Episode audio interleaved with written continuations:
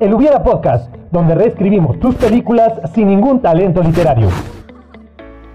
Name the killer in Friday the 13th. Jason! Jason! Jason! I'm sorry. That's the wrong answer. No, it's not! No, it's not! It was Jason! Afraid not. Comenzamos. Amigos y amigas del Hubiera, bienvenidos a un episodio más de ahora en octubre. No, no sé ni qué estoy diciendo. amigas y amigas del Hubiera Podcast, bienvenidos a un episodio más. Ahora ya estamos en octubre, ya terminamos el especial de febrero y estamos empezando con Marzo. marzo.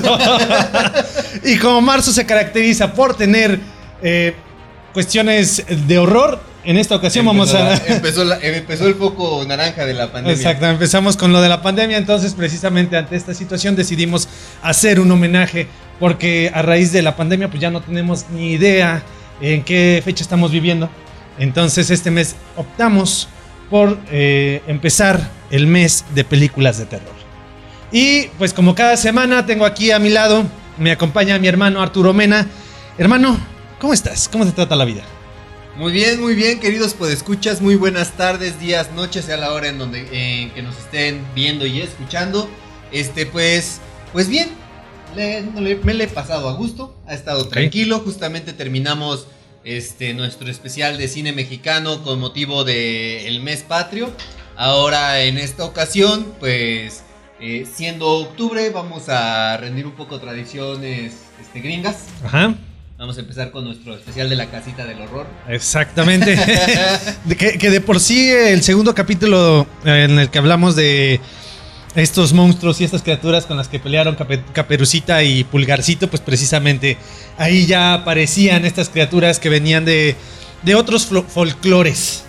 ¿No? Pero eh, precisamente este mes de octubre vamos a empezar a hablar de pues estas películas precisamente de terror que marcaron nuestra adolescencia que en lo personal yo no me atreví a ver por porque de hecho estaba platicando con mi hermana, dato curioso, cómo eh, las películas de terror retratan muy bien cómo es que la sociedad precisamente se asusta. En esta película de la que vamos a hablar el día de hoy, eh, tenemos el retrato, de hecho es la primera en la que pues tenemos como villano y como entidad eh, amenazante a personas. Porque normalmente, pues sí, teníamos a Mike Myers, pero tenía ciertas cualidades eh, eh, sobrenaturales, Sobrenaturales. Jason Borges, la mamá de Jason Borges, ah, y todo, bueno, todas estas criaturas tenían cierto... Freddy. Ah, Freddy Krueger, todos eran sobrenaturales. Pero en este caso, tenemos a personas de carne y hueso que son la amenaza. Entonces, este, precisamente, pues aquí en México teníamos el mocha orejas. Este, que era secuestrador, pero pues al final de cuentas te dejaba sin una oreja. Este, y en Estados Unidos, pues tantos asesinos seriales que tuvieron su auge. Se escucha eso medio raro, ¿no? De decir, un ase- asesino estuvo en su cenit de, de su carrera. El tope, es el tope. Sí. Este, en los años 70. Era como que cuando estaban como muy en. eh, aparecían muchos. En- Entre 70s y 80s fue cuando fueron más prolíficos este tipo de, de asesinos. Se me hace curioso decir prolíficos. Hablando de asesinos en serio. Pero sí, o sea, tenemos a Ted Bundy, a John Wayne Gacy. eh, la- el Ed caso Kemper. Ed Kemper, el caso de Charles Manson. Entonces, este, pues sí, son la- es la década o las décadas de los asesinos seriales. Y BTK. BTK. y actualmente, bueno, llegando a los 90, pues precisamente eso empezó a, a retratarse en la pantalla grande. Y la primera película que tomó a un asesino serial como amenaza es esta película. Que al final de cuentas no encontré un verdadero motivo ya para las posteriores matanzas de estos personajes. Pero eh, las prim- las pri- la primera, la primera, la original por la que surge todo, sí dije, ah, no, ¿qué pasó? Está medio loquito, pero, pero tiene un motivo. Sí, Pero que- bueno. Que por ejemplo, esta cinta fue escrita por Kevin Williamson. Este. Y de hecho, él al momento de que escribió la, la primera película lo hizo en un lapso aproximado de tres semanas. Y así lo vislumbró. Él dijo, ¿sabes qué? Quiero hacer una trilogía. Y fue donde, donde empezó a desarrollar toda la historia o el universo este, cinematográfico de, de Scream. Que ya. Es la película de la que vamos a hablar hoy. No hemos dicho el nombre. Ah, así es, queridos escuchas, pues ahora me tocaba autosabotearme. Ya tanto, tanto que había este mantenido o quería mantener el misterio en todas las, en todos los episodios anteriores y esta vez me autosaboteé. Sí, eh, pero bueno, estabas diciendo algo acerca de que el escritor de esta película hizo precisamente eh, la trilogía, pero ahí tuvimos una cuarta parte y ahora tenemos una serie en Netflix. Así es, este, justamente, eh, pues quisieron retratar o como darle un, darle un otro empuje a esta serie, que es en donde por eso se crea la, la cuarta parte, eh, que, que, de hecho eh, también es dirigida por el mismo director que es Wes Craven, que en este caso también fue la persona que dirigió la primera película de Freddy Krueger y ha sido el director de toda la saga de Scream. De hecho, una, una de las condiciones que él puso para poder dirigir esta película es que quería que fuera eh, igual o que, que tuviera esos, esos tintes como la primera película, porque la segunda eh, subió un poquito de popularidad, pero no gustó tanto como la primera. La tercera sí ya fue así como que un, güey, ya, ya fue suficiente. y esta cuarta res, rescata un poco lo que fue la saga, pero sí de todas maneras dices, ya, too much, Ya, ya, too too much. Eh, fíjate que Wes Craven precisamente es uno de los directores más queridos en, en el mundo del cine, en cuestiones de terror, porque precisamente le debemos el... eh, Freddy Krueger, que precisamente aparece un homenaje en esta película. Y eh, le demos la, la cosa del pantano entre algunas otras criaturas del cine de terror. Este, pero sí, precisamente es una película, en lo personal creo yo, eh, que resultó como un parteaguas de los noventas. Porque a partir de ahí se empezaron a desprender películas como Sé lo que hicieron el verano pasado. Este. Saw. Saw también es como. eh, viene posterior a. Eh, pero bueno, Saw también hizo toda una, una franquicia y universo alrededor de él gracias a James este, Wan. También la película de Hostal, Hostal, que es eh, también la misma como que la misma narrativa. sí, sí. la misma tendencia de, de lo que hacían con esta eh, tomas desagradables, ¿no? Pero- bueno, en esta, en esta película precisamente tenemos a un asesino en serie que por ahí producción nos regañó diciéndonos que nos faltó hablar del caballero del caballero del Zodiaco. Del asesino De de Pegaso. Pegaso, de Pegaso que este, acabó con tantos dioses. No, de este del asesino del Zodiaco y el asesino del abecedario. Ese. Ese no lo conozco. De, de no, hecho, por ejemplo, la, la cinta de Scream eh, vuelve a revivir todo lo que es este cine slasher y le da un nuevo auge porque ya, ya el, el de tener algunas otras películas de, de Freddy Krueger, de Mike Myers, este, ya se estaban haciendo como muy repetitivas, un poco aburrido. La gente dejó de ir al cine a verlas. Este, y nuevamente con Scream fue como, wow, otra vez. Y, empezaron a hacer otra vez este tipo de cine. Pero es que, de hecho, la misma, la misma película critica a, las películas de terror de antes, ¿no? En una serie de chistes en los cuales, bueno, eh, precisamente conforme va avanzando la historia, te va como explicando la fórmula de una manera en, en diálogo, porque hay un personaje que dice tal cual. Este, Las esta es la fórmula, las reglas son las reglas, ¿no? pero al mismo tiempo va eh, siguiendo esas reglas de una manera un tanto sutil, pero que alcanzas a identificarlas, pero también lo que hace esta película es que va generando sus propias reglas para las próximas cintas. Eh, está bien si no tenemos a, a personajes tan torpes como en películas anteriores, pero todavía seguimos teniendo por ahí algunos personajes que no son tan, tan listos, ¿no? En esta película. Sí, creo. Ah. pues así es. Y una de las cosas que, que yo siento que en su momento fue bueno y malo para la película fue el de que se hiciera la primer parodia para este nuevo tipo de películas. Sí. De hecho, de hecho, desencadenó toda una. Este. Pues toda una serie de parodias, no solamente a, a películas de terror, sino también a, a comedias románticas, a, a- a películas épicas, ¿no? Ahí tenemos esta, no recuerdo cómo se llamó, donde también parodiaron la película de 300. Es, es- no es, este no, No es, una película. Era una película épica, algo así. Y también salió esta, no es otra película de superhéroes y tantas otras. Toda esta, pues, universo de parodias que, si bien no era la primera vez que se hacía, sí fue así como muy, eh, muy escuchado y muy visto y muy popular gracias a Ghostface. Así. Que, que precisamente en la primera de Scary Movie es donde sale Ghostface. Ahora, ¿qué te parecería si, por ejemplo, este Kevin Williamson, el primer nombre que había sugerido para la película de Scream era Scarface. Scary Movie? No, Scary, Movie. este. No. aquí, aquí el problema es que eh, Scary Movie precisa- precisamente es como un nombre de película incluso tipo B, ¿no? Estas películas con presupuesto muy bajo, pero explotando al máximo la creatividad. Entonces, si hubiéramos tenido una película cuyo nombre era Scary Movie, película de terror, pues sí, luego, luego te imaginas como que no vas a ver una gran producción hollywoodense. Si bien tampoco tenemos así un gran presupuesto en la cinta, no sé cuánto haya sido lo que se invirtió, pero se nota que, que no es una película con un gran presupuesto. Al final de cuentas, pues, este, sí era algo más que un cine de clase B.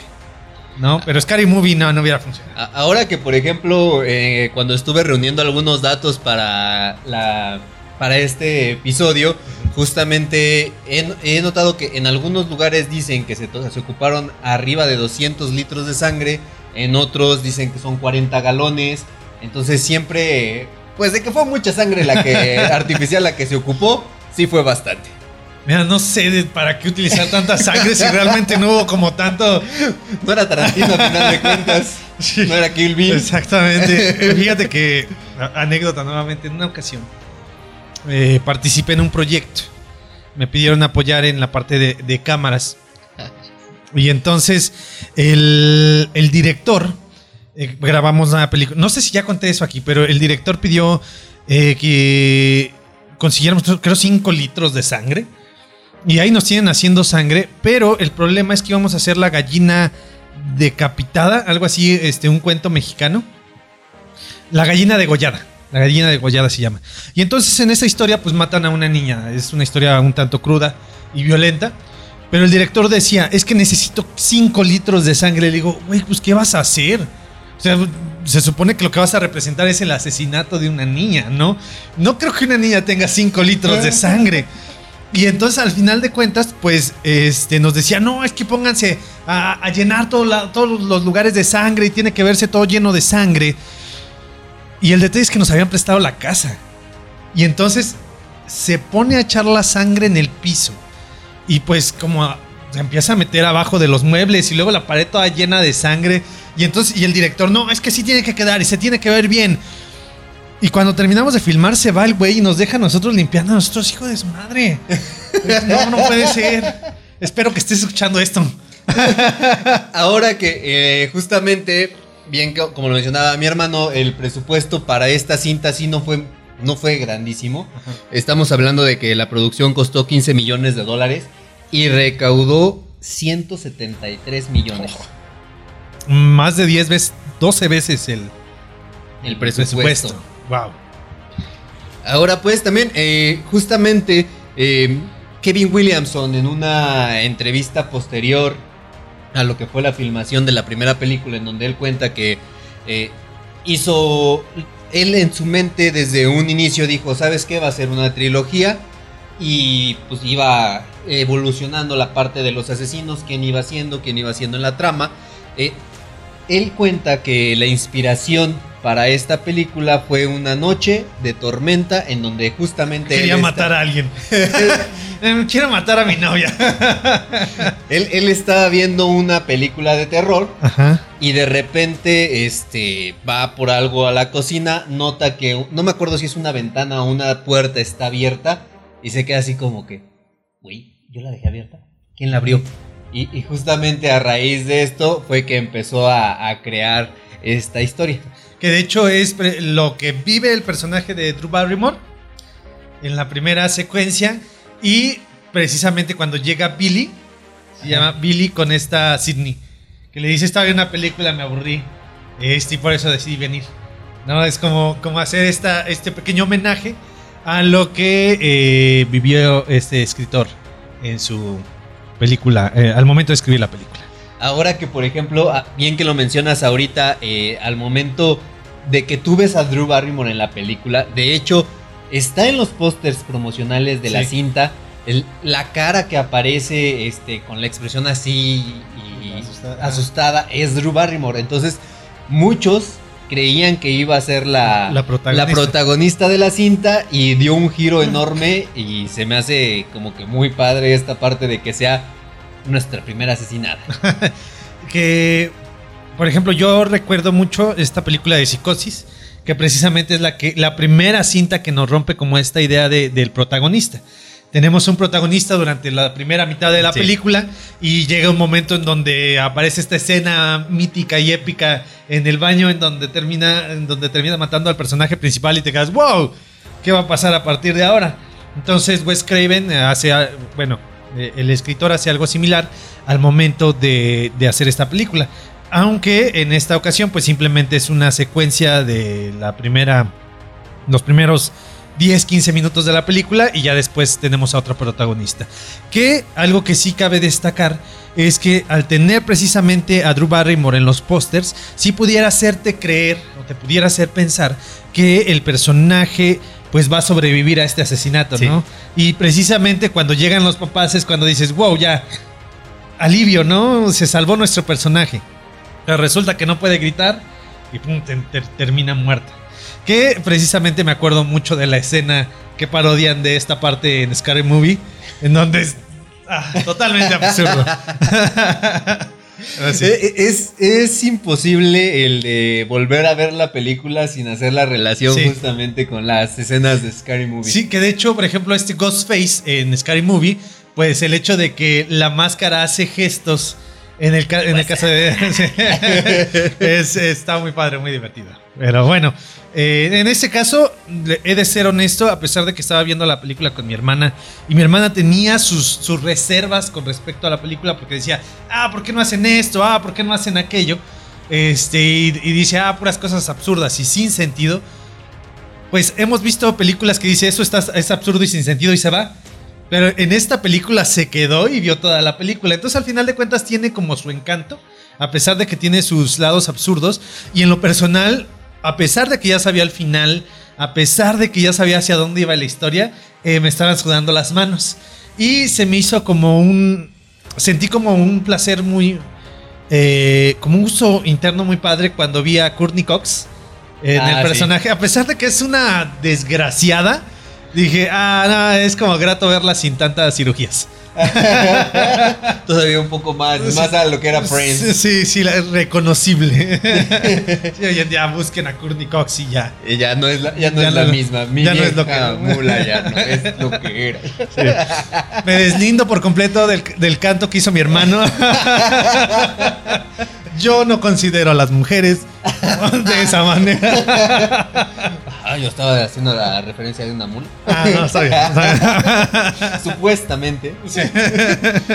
ok, queridos pues eh, ahorita quería empezar justamente a plantear el primer hubiera y venía de esta parte de, de Drew Barrymore. Nada más que pues ya no nos alcanza como este tiempo para empezar a desarrollarlo. Entonces los vemos ahorita después de este primer corte eh, publicitario. Bueno, Sí, que en este algún momento espacio. esperemos que sea publicitario. Y ahorita es un pequeño espacio para volver a refrescarnos. Exactamente. Y ahorita nos escuchamos y pues nada más. En un momento regresamos. Behind you. Oh, turn. Behind you. Behind you. Jamie, turn around. Oh, God, ya, ya. Continuamos. Pues bienvenidos nuevamente, queridos podescuchas de El Hubiera Podcast. Pues justamente eh, regresamos a, lo que viene siendo esta cinta de Scream. Y como les estaba comenzando a platicar, eh, bien lo decía mi hermano, esta parte en donde llega Drew Barrymore y este, sus, sus papás más bien llegan cuando está siendo asesinada y dices, "Ah, hay como una pequeña esperanza para nuestra personaje. Este, y pero no, ya sabemos lo, lo que le sucede. Pero justamente fue el primer hubiera que se me planteó al momento de ver la película. El de qué hubiera pasado si, si hubiera sobrevivido. Antes de decir qué hubiera pasado, a mí me sorprendió la habilidad que tuvieron los asesinos, o en este caso el asesino, para destripar y colgar en ese pequeño espacio de tiempo. Siento que debieron de haber tenido cierta experiencia con respecto a cortar y eh, pues carne, animales, ¿no? Y hubiera estado pa- de hecho hubiera estado interesante saber como ese pequeño background de los personajes para saber a lo mejor eh, cómo sabían utilizar la- las armas o incluso cómo fueron perfeccionando su modus operandi. Porque es como una también de las... Se va a escuchar muy mal esto, pero es como de la magia que tienen los asesinos en serie, ¿no? Como este proceso que llevan para eh, definir cómo es que van a actuar. ¿Cómo va a ser su modo superando? Exactamente. Entonces, pero bueno. ¿Qué hubiera pasado si hubiera sobrevivido Drew Barrymore? De entrada creo es eh, como esta parte de tener como una estrella cinematográfica con un peso más grande a lo largo de la película, porque realmente la actriz que hace a Cindy Prescott no es o no era tan famosa en aquel entonces. Entonces hubiera sido como una cinta realmente con un peso mayor en cuestión de eh, el- eh, la carga de, de actores. Porque de hecho el actor que interpreta a Dewey, ¿cómo se llama el? el- ¿Dewey? Dewey. Eh, pues parece Dewey el de Malcolm el medio, de hecho. Sí, es, es muy torpe este policía. Sí, que cuando hacen su versión en Scary Movie, eh, no, no, lo- noto, no noto tanta diferencia. Entre uno y otro. Sí, no son muy similares. No son muy diferentes, Sí. nada más porque el otro saca este su pistola Pistola. de burbujas. Lo único que noto de diferencia entre los dos personajes.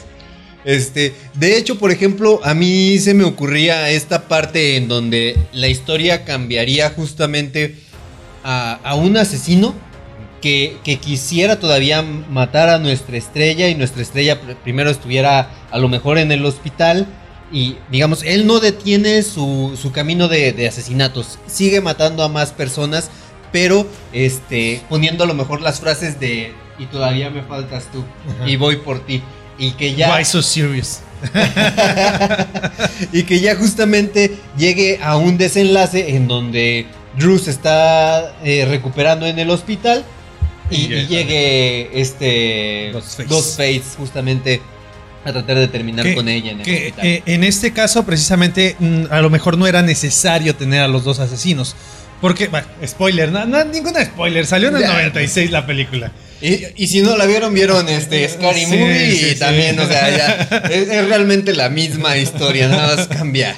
Este, en algunas cositas, en algunos detalles. Este, pero eh, si no hubiera sido necesario tener a los dos asesinos, porque parte de la magia de esta película era el hecho de que no sospecharas absolutamente para nada de los personajes que son los asesinos, que te enfocaras en alguno, porque en algún momento incluso el director tiene una carga ahí con cierto eh, cierta intriga de que pueda resultar él siendo el asesino y de repente lo matan, ¿no? Ajá. Después matan a Billy. y supuestamente lo matan, ¿no? Entonces es como. Chale, entonces realmente no es. Te no es- maneja una incertidumbre porque no sabes hacia, hacia dónde se va esto. Y después sí parece que es el papá, el señor Prescott. Pero este, ya cuando se revela que son las dos personas, sí es como, wow, wow.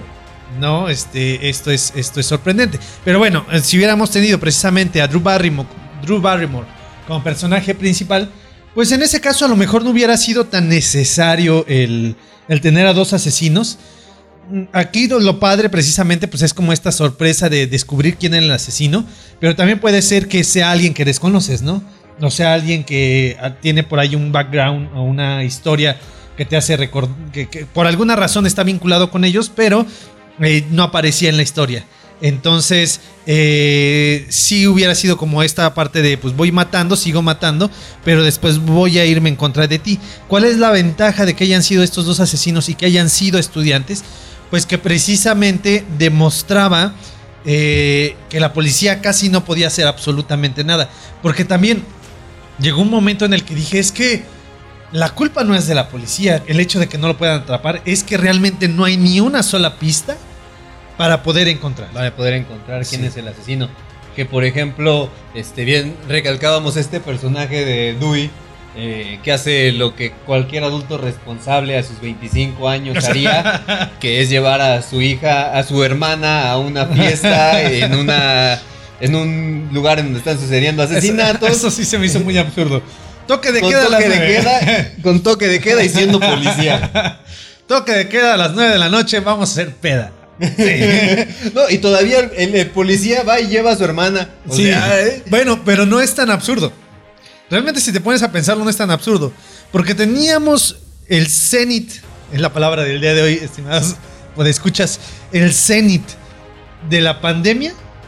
Había gente haciendo fiestas. Bueno, sí. Entonces, sí, no es tan alocado el decir, hay toque de queda, vamos a hacer peda. Porque al final de cuentas, es- nuestra sociedad y nuestra cultura y nuestra humanidad ha demostrado precisamente que lo haríamos. Eh, sí. Realmente no, no sería tan absurdo. Que la escena que sí se me hizo muy absurda es, es la de cuando va por las cervezas, esta chica, y nadie escucha nada. Ah, sí. O sea, sí es totalmente absurdo. De entrada dije, ¿por qué diablos tienen un refrigerador en el sótano? ¿Por qué no lo tienen en la cocina?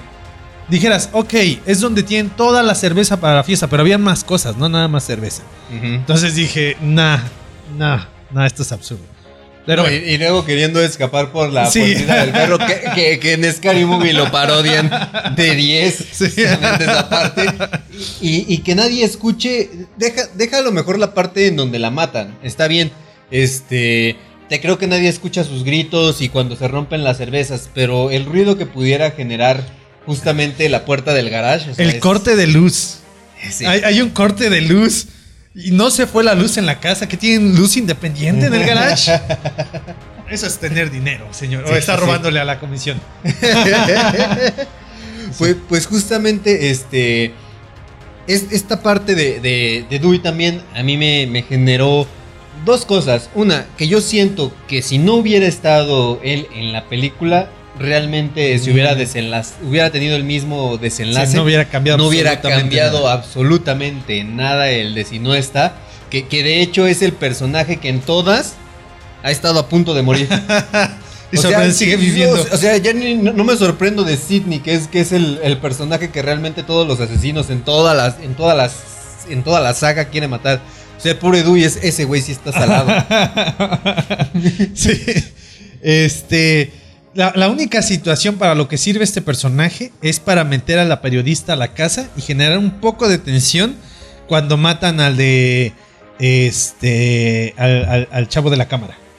Al que va con esta Courtney Cox. Pero de ahí en más, sí realmente no marca nada, ninguna diferencia. Ahora aquí se me ocurre, imagínate qué hubiera pasado si hubiéramos tenido a un policía más al estilo Sherlock Holmes. O sea, más al estilo sí. de, de Batman, un justiciero, incluso un personaje con ciertos, de, ciertos trastornos, trastornos psicológicos. O imagínate este policía que no pudo detener al asesino de la mamá de, de la Sidney, mamá de Sidney. y que im- imagínate que no hubiera ocurrido todo eso. O sea, simplemente no encontraron a alguien que, que haya matado a, a. a quién culpar, ¿no? Porque aquí hay un supuesto culpable que le implantaron la- las pruebas. Pero que no hubiéramos tenido ese supuesto culpable y precisamente el policía dice es que no lo hemos encontrado. Y entonces aparece otro asesino que ya mejoró precisamente su modo Su método, su su método. método, exactamente. Pero él sabe que es el mismo por alguna u otra cosa y entonces empieza a investigar.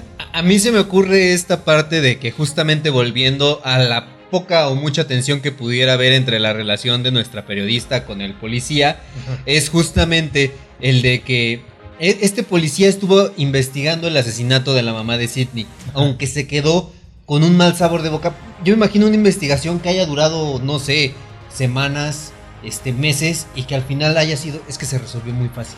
Ajá. Al final lo resolvimos muy fácil, entonces se queda con ese mal sabor de boca. Nuestra periodista ya entrevista al presunto culpable en la cárcel, cree en la inocencia, este, justamente eh, cuando empieza nuevamente esta serie de eventos, empieza a haber una relación entre el policía y la reportera que justamente eh, hacen esta parte de investigación para, para demostrar quién fue realmente el asesino. Que hubiéramos pasado a tener más bien un, un thriller policíaco a tener una película de terror. Y hubiera cambiado mucho la, la- perspectiva de la película, porque al final de cuentas, a lo mejor ya no hubiera sido tanto una película de terror, sí, precisamente, porque al enfocarte tanto en un personaje que busca la resolución en lugar de salvarse, pues precisamente ya nos cambia mucho la- la temática. Pero también hubiera estado como muy interesante esta, esta intención de, de buscar al asesino. Sí, todo un, un tráiler psicológico así, Ajá. este, de terror, bueno, suspenso y todo esto, sí. Que eh, imagínate precisamente ya en un punto de la historia en donde al, al verse tan involucrado el policía y al verse tan involucrada la, la periodista, pues al final de cuentas resultan ser una amenaza para nuestro asesino. Entonces va a intentar acabar con ellos. Entonces imagínate precisamente una, una parte de la historia en donde atrape a nuestra, a nuestra periodista, la tenga cautiva y después atrape al policía. Y entonces el policía, ser el hermano de la amiga, pues es que donde está, y además es una fuerza de autoridad, ¿no? Y lo tienen Ajá. secuestrado.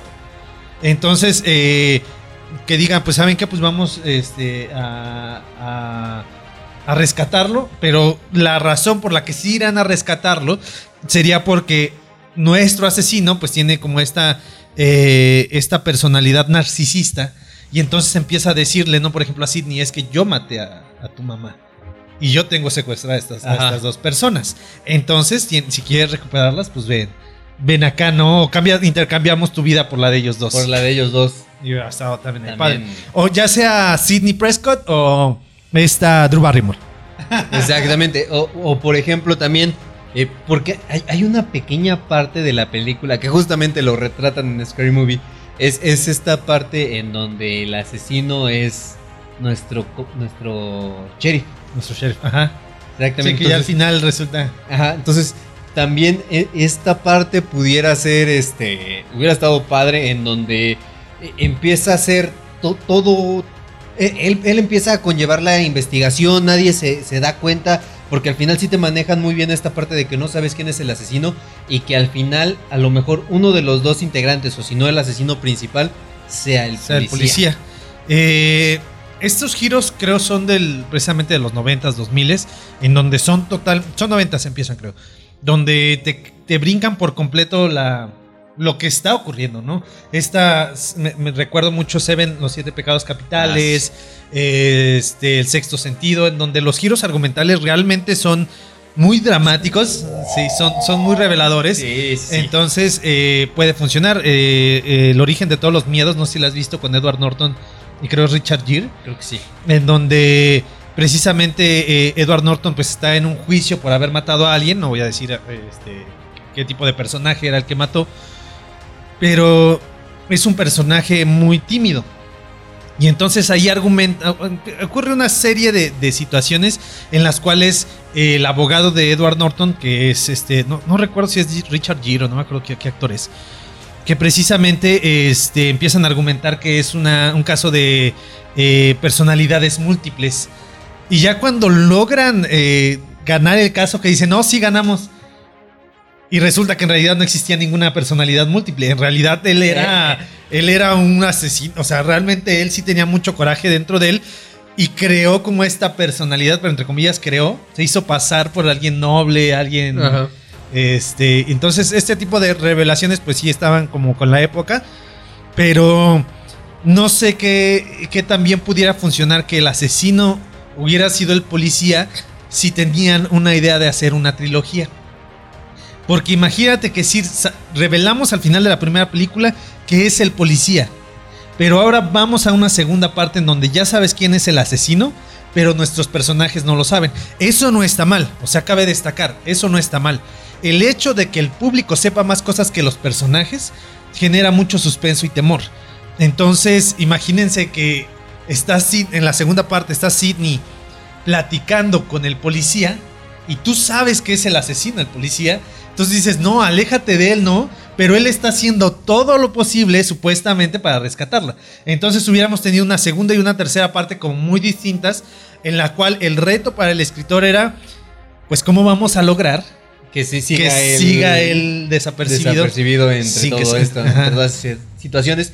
O espera, esta parte en donde él es el que se encargó de, de inculpar ya a una persona para el asesinato de la mamá de Sidney, se encargue de inculpar, en este caso a lo mejor al novio de Sidney o al papá de Sidney justamente en los asesinatos, y, y al final a- al espectador le quede, no, es que no, es él, Sí. es él, y, y volvemos a la segunda película otra vez tratando de inculpar a otra persona, entonces sí hubiera estado muy, muy, emo- muy emocionante y esta tensión que se manejaría para la película. Sí, que lo padre aquí sería, y el reto precisamente para el escritor sería, pues saber cómo voy a retratar el, todo el plan que tiene nuestro personaje del asesino. Porque tendrías que saber muy bien cómo vas a, eh, armar todo, toda una serie de pasos a seguir para que cuando el público la vea diga, hijo de su madre, sí lo logró. E incluso si yo no supiera que tú eres el asesino, yo sabría, yo no, no hubiera, no sospechado nada de ti. Esto hubiera, estaría padre. Padre. Sí, sí, sí. Ahora que, por ejemplo, eh, también, ¿qué, qué es la, la parte mala de, de justamente todas estas películas de esta temática? Es de que justamente después del estreno de esta película, pues en un país este, cercano al nuestro que, que acostumbra, ya sea con los videojuegos y con muchas cosas de estas, se detonan también un sinfín de, de situaciones este, bastante incómodas. De hecho, por el estreno de esta cinta, eh, yo hasta el momento encontré tres datos de, de personas. Uno es este Daniel Hill y Robert Fuller, que después de ver esta película crea- tratan de recrear la escena con un compañero y desafortunadamente pierde la vida. También tenemos a... ¿Cuál escena? La de donde se... Donde se empiezan a cuchillar. Que ya ves que le dice, si me das de este lado no pasa nada. Justamente, este, por andar jugando. Este, también... de poner la leyenda, no intentes esto No en casa. es- esto en casa. También tenemos a Mario Padilla y su primo, en donde pues ya tenían como una serie de rencores en contra de la madre de Mario y, y nada más en, en la película les dio la forma de cómo tratar de, de eludir a la, a la justicia, justicia. De, de- de su crimen. Y por último, ya casi cerca de lo que fue el estreno de la tercera parte, tenemos a Terry Jardine, que de 15 años, que él sí realizó un asesinato, pero con la máscara de Ghostface. Wow. Este.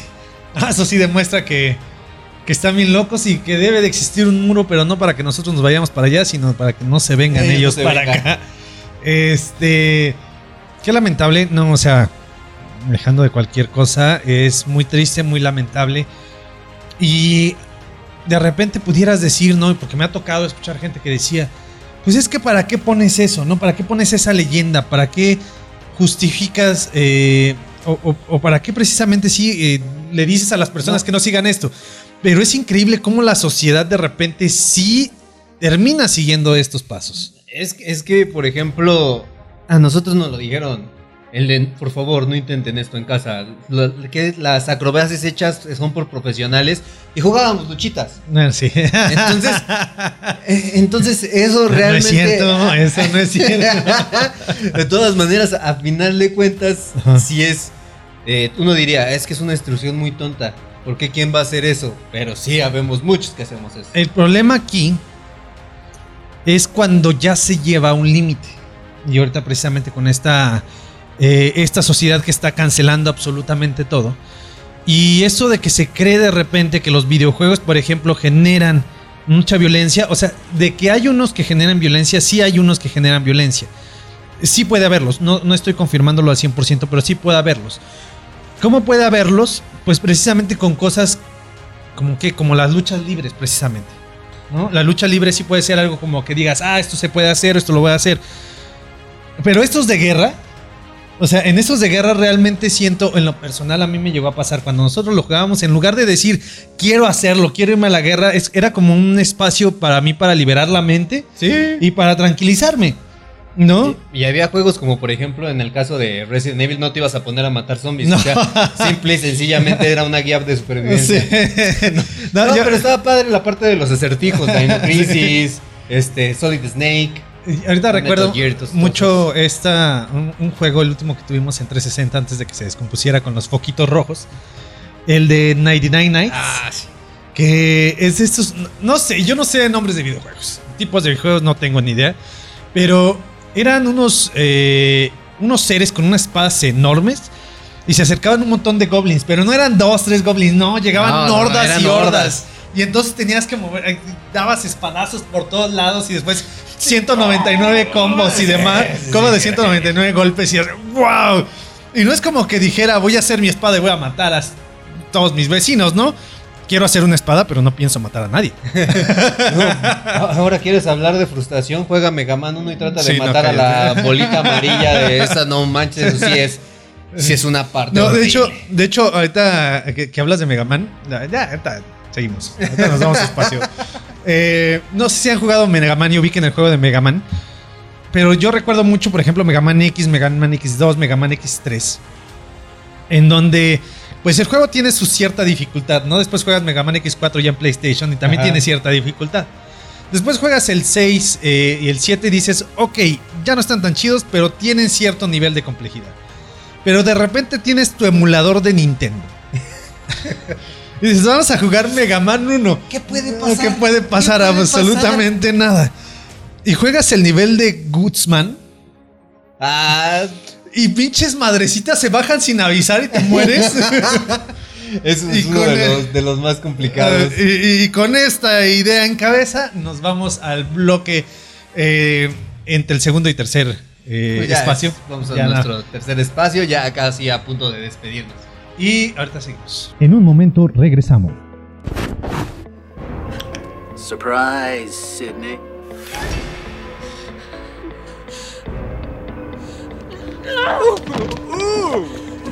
Oh, now, whoa. What's the matter, Sydney? Continuamos. Listo, amigos y amigas del Hubiera, ya estamos de regreso. Y ya estamos en esta tercera parte, con la cual vamos a clu- concluir este Hubiera de Scream. Hermano, para ya no dar más ro- rodeos y para no este, estar siguiendo sobre líneas de vi- videojuegos que no tienen nada que ver con Scream, ¿qué hubiera sigue? Ok, bueno, a, a mí por ejemplo también este, haciendo una pequeña pausa de, de lo que viene siendo esta película con un dato este, además de, de la misma, es de que por ejemplo eh, eh, esta película ocasionó el de que aumentaran las ventas de identificadores de llamadas casi en todo el mundo, justamente, y hacemos referencia a los nombres que tuvo en diferentes partes de habla hispana, que por ejemplo en España Sydney. es Vigilia, Vigila quien llama, en. Venezuela es una llamada extraña, Ajá. en México fue Grita antes de morir. Y en Colombia, eh, no sé, me, me gustó un poquito más esta que era La Máscara de la Muerte. Ándale, es así, se escucha, se escucha muy bien, pero me sigue haciendo referencia a luchadores. eh, Ah, ándale. este, con ustedes, el. ¿Cómo es? Máscara, Máscara de la muerte. Sale un gordito barnizado. que no pueden ni siquiera subirse al, así que no pueden subirse al ring. al- al ring. ah, pero aguas con que se caiga encima de ti, porque.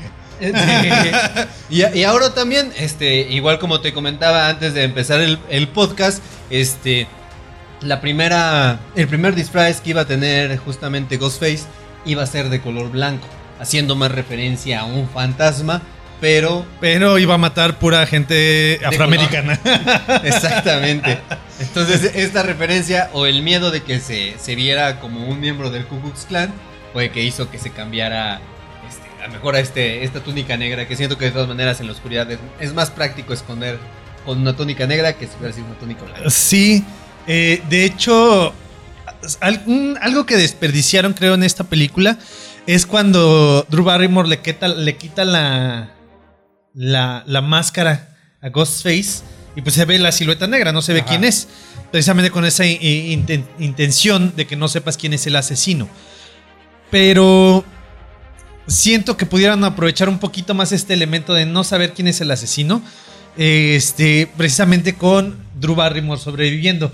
Así es que yo sé quién es, sé que lo he visto, pero O no recuerdo. Que se haya quedado así en shock. Sí, sí, precisamente. En, en estado vegetal y que tú sabes y, es- y intentando hacerla Sí, reanimar o hacerla hablar, ¿no? Sí, porque incluso, imagínate, a lo mejor no es necesario que los, le diga a los otros personajes quién fue. Este, ni que ella sabe quién fue. Sino lo que puedes hacer es que los papás ven, la rescatan, se va corriendo el asesino, pero en la pura túnica. Y esta Drew Barrymore se queda con la mano la de, la, en la máscara, la máscara, La máscara en la mano. entonces, precisamente ellas saben.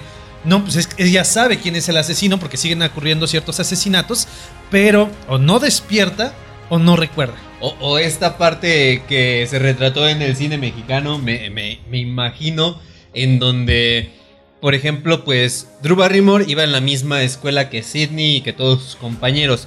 Entonces, por ejemplo, van a visitarla, la quieren ir a visitar al hospital y él, no, pues como que no está tan chido ir a verla. y ya, el chiste es de que lo llevan a fuerza y, y sea como, como esta escena de, de justamente de nosotros los pobres en donde los ojos así nada más la miran.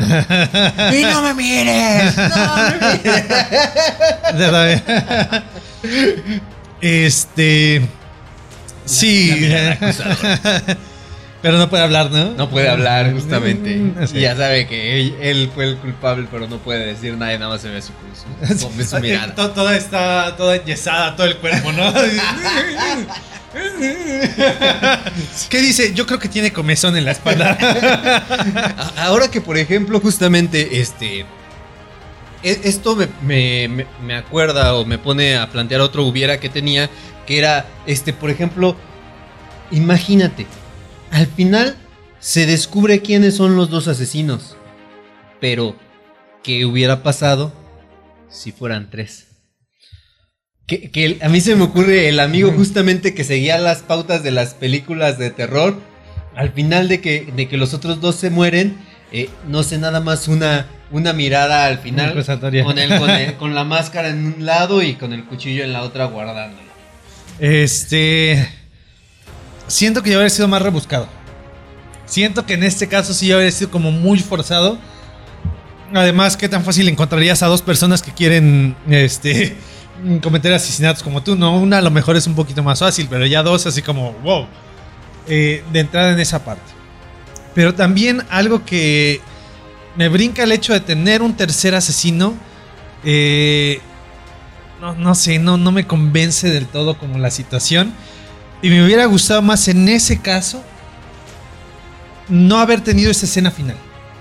Es decir, tenemos dos asesinos, pero este no lo revelamos hasta el final de la película. No, no se van a enfrentar entre ellos, van a seguir como con esta línea de, de querer disimular lo más posible hasta el final del caso. Y ya cuando terminas matando a uno que diga, ¿sabes qué? Yo me voy a quedar vivo y va a seguir como ese legado, entre comillas, de lo que estamos construyendo. Eso hubiera también estado muy padre. estado muy padre, en lugar de donde tener- nada más. Esta parte en donde, por ejemplo, Billy hiere a su, a su compañero y lo dan por muerto. Y ya nada más se, se revela que, que era un asesino. O sea, el otro nunca dice que tuvieron alguna relación, sino simplemente eh, se hace el muerto para seguir con esta línea argumental.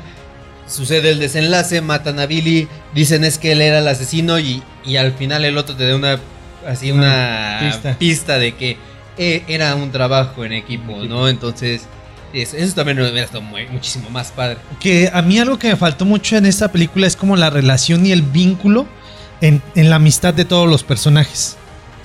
Porque si te fijas, solamente tenemos una escena en la que interactúan todos, que es cuando están en el eh, En la escuela. en la escuela. Y realmente es una escena, no es tan buena esa escena. En, en cuestión de narrativa visual, eh, tenemos puros planos, primeros planos, puros close-ups. Y, son muy desgastados, o sea, son muy cansados visualmente. Digo, en lo personal a mí me cansó mucho esa toma porque te la pasabas viendo puros rostros de todos los actores y de repente una, una un poco más alejada, pero de todas maneras está muy saturada. Entonces se me hizo así como un tanto exagerado en esta, eh, eh, en cuestión de, de narrativa visual esta, esta escena.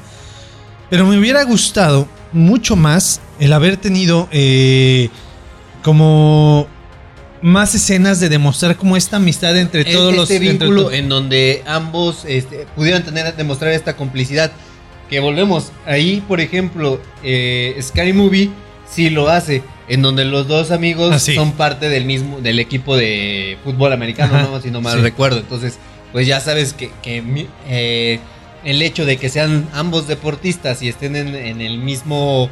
eh, en el mismo equipo raya como al cliché de los bullies en Estados Unidos, que normalmente Ajá. es eh, que los deportistas tienen su, su grupito que le dedican a hacer la vida imposible. O sea, son los, los deportistas populares a los Ajá. demás, ¿no? Entonces, pero eh, sí justamente faltó en esta película una forma de retratar en dónde vienen los lazos de amistad de ellos dos. A mí en este caso se me hace que hay una, como que un mayor lazo de amistad entre el compañero, es no Billy, el, el otro, y, y justamente el chico que hace la referencia de las películas de terror Ah, sí. como que se, se nota un mayor vínculo de amistad en el cinema, en el videoclub, el- cuando sí. están ahí. Este, y justamente se me haría mejor que esta fuera la dupla de, de los Asesinos. asesinos, eh, justamente que- queriendo recrear todo lo que es este universo de las películas Sí. de terror. Sí, de hecho, en algún momento pues sí era como la intención de, de decir, ¿no? ¿Por qué pudiera ser este trabajador del videoclub el asesino, ¿no? El personaje que está matando a, a todas las personas. Pero precisamente con estas tomas en donde sale eh, este chico del videoclub y sigue apareciendo este Ghostface, pues sí está como esta parte de decir, ok, ahí está Ghostface, no puede ser él. Pero si esta relación entre estos dos personajes sí hubiera, creo yo, funcionado mejor como estos eh, psicópatas que buscan, de hecho no hubiera sido, en este caso no hubiera sido necesario el tener el asesinato de Sidney. De- sí, simplemente hubiera de sido de la mamá de Sidney, sí. Eh, simplemente hubiera sido como esta intención de recrear una película o incluso hacer algo mejor que lo que se puede ver en las películas. Porque al conocer la fórmula de las películas que digan, no, es que nosotros no vamos a seguir la fórmula y por eso vamos a ser mejores, Mejores que una película. que una película. Exactamente, eso también hubiera estado padre. Ahora que, por ejemplo, esta parte de la mamá de Sidney, se me ocurre que sea como su primer. Volvemos a la parte de que sea su primer asesinato. Para enseñarse. A lo mejor, este. No sé, eh, a, a lo que retratan de, de la mamá de Sidney, que por ejemplo en la 3 dicen que intentó este, tener una carrera este, de, ac- de actuación y que estuvo en Hollywood y demás. Entonces, se, pues retratan como que era una persona atractiva. Ajá. Entonces, se me ocurre esta parte de que la señora eh, sea como que el amor platónico de uno de estos dos personajes. Cada que iba a rentar una cinta. Este, y justamente en esta parte de, de cómo es una película de, de terror y matar justamente a- al símbolo sexual de, de la misma, pues fue como su primer intento, ¿no? El, matando a la mamá de Sidney. Y después, de- en el aniversario, retomar los asesinatos. Eh, con esta intención o esta este placer que pudo haber despertado en nuestros personajes el haber matado a una persona, no decir es que eh, a lo mejor lo hicimos por esto, pero resultó eh, ser cierto, eh, tener cierto placer al momento de acabar con la vida de alguien, ¿no? No sé dónde pueden sacar placer en eso, pero eh, puede ser. Ahora, por ejemplo, a mí también se me ocurre esta parte de que hubiera pasado si nuestro asesino fuera la mamá de Sidney. Que, que- que ella, que ella- o sea, imagínate, Ajá. finge su muerte. Ajá. Entonces regresa después de un año. eh, Estuvo como que investigando eh, las razones del asesinato. En No, este caso, A ver, espérame, espérame. la- las razones de su intento de, de asesinato. A ver, entonces, ¿sabemos que no está muerta o sabemos que sí está muerta? O sea, todos creen que está muerta. Ajá. Ella, lo, ella finge su muerte o, o hace pensar que sí la mataron. O sea, sí hubo un intento de asesinato Ajá. y ella desaparece. Ajá. Entonces todos la creen como desaparecida y muerta porque encontraron mucha sangre y demás. Ok. Ella dura un año eh, recuperándose, alejada de su familia para no tratar de arriesgar la vida de su hija. Y en eso em- empieza a investigar el de quién intenta matarla. Y entonces, no sé, quiero amarrar nuevamente la conexión con el papá de, de Billy, que en algún momento tuvo una aventura y quiera vengarse justamente de él matando a su hijo. En este caso, nuestro protagonista no sería una mujer, sino sería un hombre el que tratara de, de huir de su asesino. Eh, no, no. Ah, estoy sangrando, mis oídos sangran. No, eh, ante, ante como toda esta situación, yo preferiría que en lugar de vengarse con, con su hijo, porque al final de cuentas el, el ataque fue contra ella misma. Ajá. el- se me hace como más lógico, más creíble y menos este, agresivo el que diga, mejor me voy a vengar contra la persona que, que me quiso asesinar. Entonces, ya sea que lo haya querido asesinar el, el hijo y vengarse con el hijo, o que la haya querido asesinar el papá y quiera vengarse con el papá tal cual. Que por ejemplo también pudiéramos, eh, este Billy la culpa de la separación de sus padres. Ajá. Entonces yo me imagino que en una, en donde Billy se da cuenta, eh, o sea, imagínate esto, o sea, no, eh, Billy se da cuenta de la relación, Ajá, entonces va a encararla e intenta matarla. ajá, Ella, este, no sé, la da por muerta porque se cae al río. Ella se recupera y justamente un año después trata de tomar venganza, venganza y justamente se trata de vengar de Billy porque él fue el que le intentó matar. Pero obviamente como no quiere dejar cabos sueltos, a lo mejor empieza matando a un amigo de Billy que tuvo que ver, que tuvo que ver, que tuvo que ver como que, que esa complejidad, complejidad, eh, no, complicidad Ajá. en el, en el intento de asesinato de ella. Entonces se empieza a vengar como de todas estas partes que participaron o que, que detonaron el de que sucediera esta. Ah, me preocupa mucho la complejidad que le metes al caso y que quieres eh, eliminar cabos sueltos de- desde antes. Sí, No, yo me imagino, o sea, al, al final de cuentas, nuestro personaje no tiene por qué ser tan inteligente. Nuestro personaje puede ser un personaje que intenta huir, intenta esconderse, inc- intenta salvar a, este, a su familia, al- o por alguna situación se esconde para evitar este, que la sigan persiguiendo. Y por alguna razón regresa precisamente. Se venga de Billy. O sea, al final de cuentas, yo no me imagino un personaje como. Digo, al final de cuentas, el hecho de vengarse ya significa que tiene ciertos trastornos, que tiene ciertos problemas psicológicos, ¿no? Pero. él- ella está enfocada con un personaje. Está en- encarnada con algún personaje y es con el que tiene que vengarse. Al momento de vengarse es cuando empieza a, a- se empiezan a desatar cabos. Y es donde ella tiene que empezar a atarlos para evitar que, que las cosas se salgan de control. Entonces mata a lo mejor un testigo que aparece. Pero después se da cuenta que a lo mejor dejó una chamarra o dejó, no encuentra su, su reloj, no encuentra su anillo, no encuentra algo. Va a buscarlo y al encontrarlo se encuentra con que alguien más está ahí. Y entonces tiene que acabar con ese alguien más. Y entonces así empezamos a eh, eliminar precisamente los cabos que empiezan a desatarse a lo largo de la historia.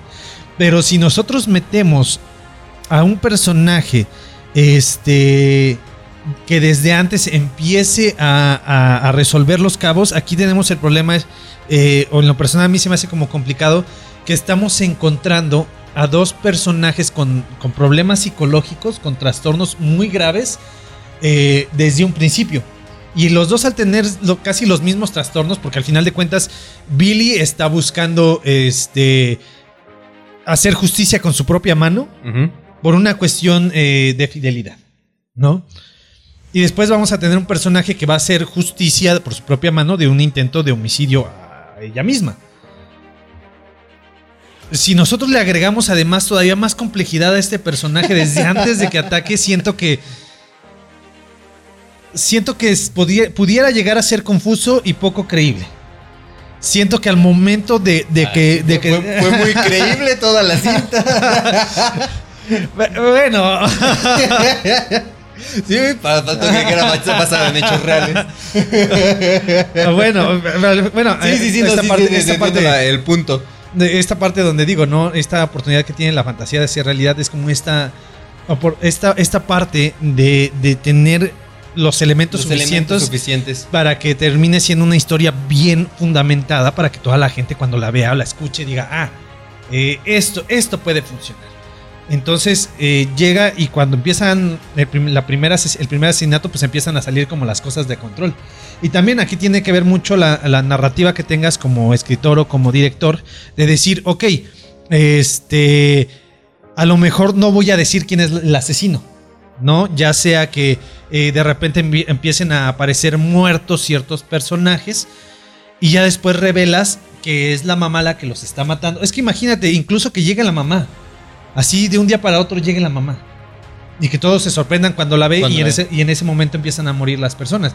De hecho, imagínate, empiezan a sospechar de ella porque es la nueva en la ciudad. Ándale. Ah, Es, es la nueva y dice, pero es que yo estoy llegando, o sea, yo llegué porque intentaron matarme, no estaba aquí. No recuerdo nada de lo que pasó Sí. eh, en esa ocasión y hasta apenas, no sé, est- estuve en tal hospital, estuve recuperándome de mis heridas y, y no sabía nada hasta como que empezó a recordar fragmentos de, de la ciudad en donde era, que tenía una familia, que estaba casada y llega justamente a la ciudad. Mm, Y- sí, y, y- también hubiera estado padre porque eh, si manejamos la- el mismo argumento de que no sabes quién es el asesino, pues sí hay un momento en donde tú empiezas a creer que realmente es esta persona que acaba de llegar Ajá. al pueblo.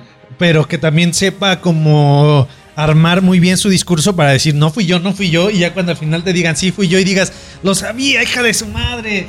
Pero O, o que fuera complicidad, este, cómplice de Sidney. Que al final Este- fueran las dos. Ay, ya, ya, ya quiero destruir muchísimo la película haciéndolo. dos, dos psicópatas contra dos psicópatas, sí, ¿no? sí, dos contra dos. Sí. O por ejemplo, ya nada más lo, lo último que, que a mí se me ocurría es recurrir eh, en esta cinta, el haber recurrido a una posesión en donde, por ejemplo, la máscara fuera este, la culpable. No, eh, aquí la parte mágica de esta, de esta película es que no tenemos ninguna ningún elemento Eh, sobrenatural. sobrenatural. Y ya al aportarle elementos al- sobrenatural a lo mejor puede funcionar. Pero le rompe esta magia La- que tiene. Exactamente. Esta, Sí. esta magia que tiene, que marcó época y que precisamente nos dio películas que a lo mejor ya no tuvieron la misma calidad, pero que sí nos dieron como todo unos, no- unos noventas con un cine de terror distinto y que apreciamos bastante. En lo personal yo recuerdo, no recuerdo muy bien, sé lo que hicieron el verano pasado en cuanto a todas las escenas, pero sí recuerdo que sí, sí tuvo ahí sus, sus cositas, Ajá. sus detalles eh, bastante gratos. Buena, buena. Sí.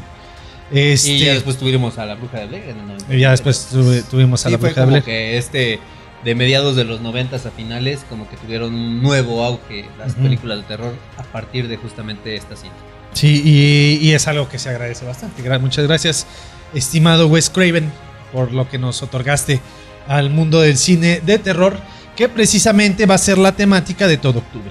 Si bien no tenemos o no vestimos con cintillos y con cortinillas especiales, pues sí, este, por lo menos la temática de los programas sí son con referencia a películas de terror. Entonces, las próximas películas, las próximas cintas que vamos a, a establecerle De ciertos hubieras semanas. de las próximas semanas, todas ellas pertenecientes a octubre, pues van a ser películas de terror. Espero que les guste, que también los hayan marcado. Espero les haya agradado la película de Scream cuando se estrenó en su momento. Espero que eh, tengan por ahí también cintas favoritas de terror. Obviamente aquí pues no vamos a abarcar todas las de la misma temática, ¿no? También ahí en su momento, afortunadamente en los 80s tuvimos películas como El Resplandor, en los 90s tuvimos esta eh, miniserie de, la- de televisión De eso, que al final de cuentas pues no es película, pero podemos hablar de ella también. Entonces, No, este, pero, pero marcó época Marcó justamente época, también en el cine de terror. Ya mm, más para acá, la, la pe- la primera película de Rec, la la, primera- es la española, también Es- estuvo, ajá. estuvo buena esa, esa película. Ahí, ahí definiremos cuál, cuál va a ser la próxima película que va a aparecer en este mes de octubre. Así es. ¿Sale? Y para noviembre, pues ahí estamos viendo a ver qué vamos a hacer. Ok, pues queridos pues escuchas, de mi parte les agradezco el haber llegado hasta esta parte en este episodio y como siempre recuerden coman frutas y verduras, hermano. Y por mi parte, recuerden, el cine es la oportunidad que tiene la fantasía de ser realidad y la realidad de, de ser fantasía. Y pues, Pues nos estamos viendo y escuchando. nos la estamos próxima viendo semana. y escuchando la próxima semana. Muchas gracias. Nos vemos. Muchas gracias por escucharnos. I did everything he asked me to do. I changed. Esperamos que después de ver una película también te preguntes, ¿qué hubiera pasado si? After all this time.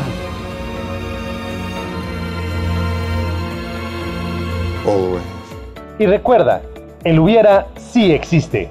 I ate his liver with some fava beans and a nice Chianti. Hasta la próxima. Freedom!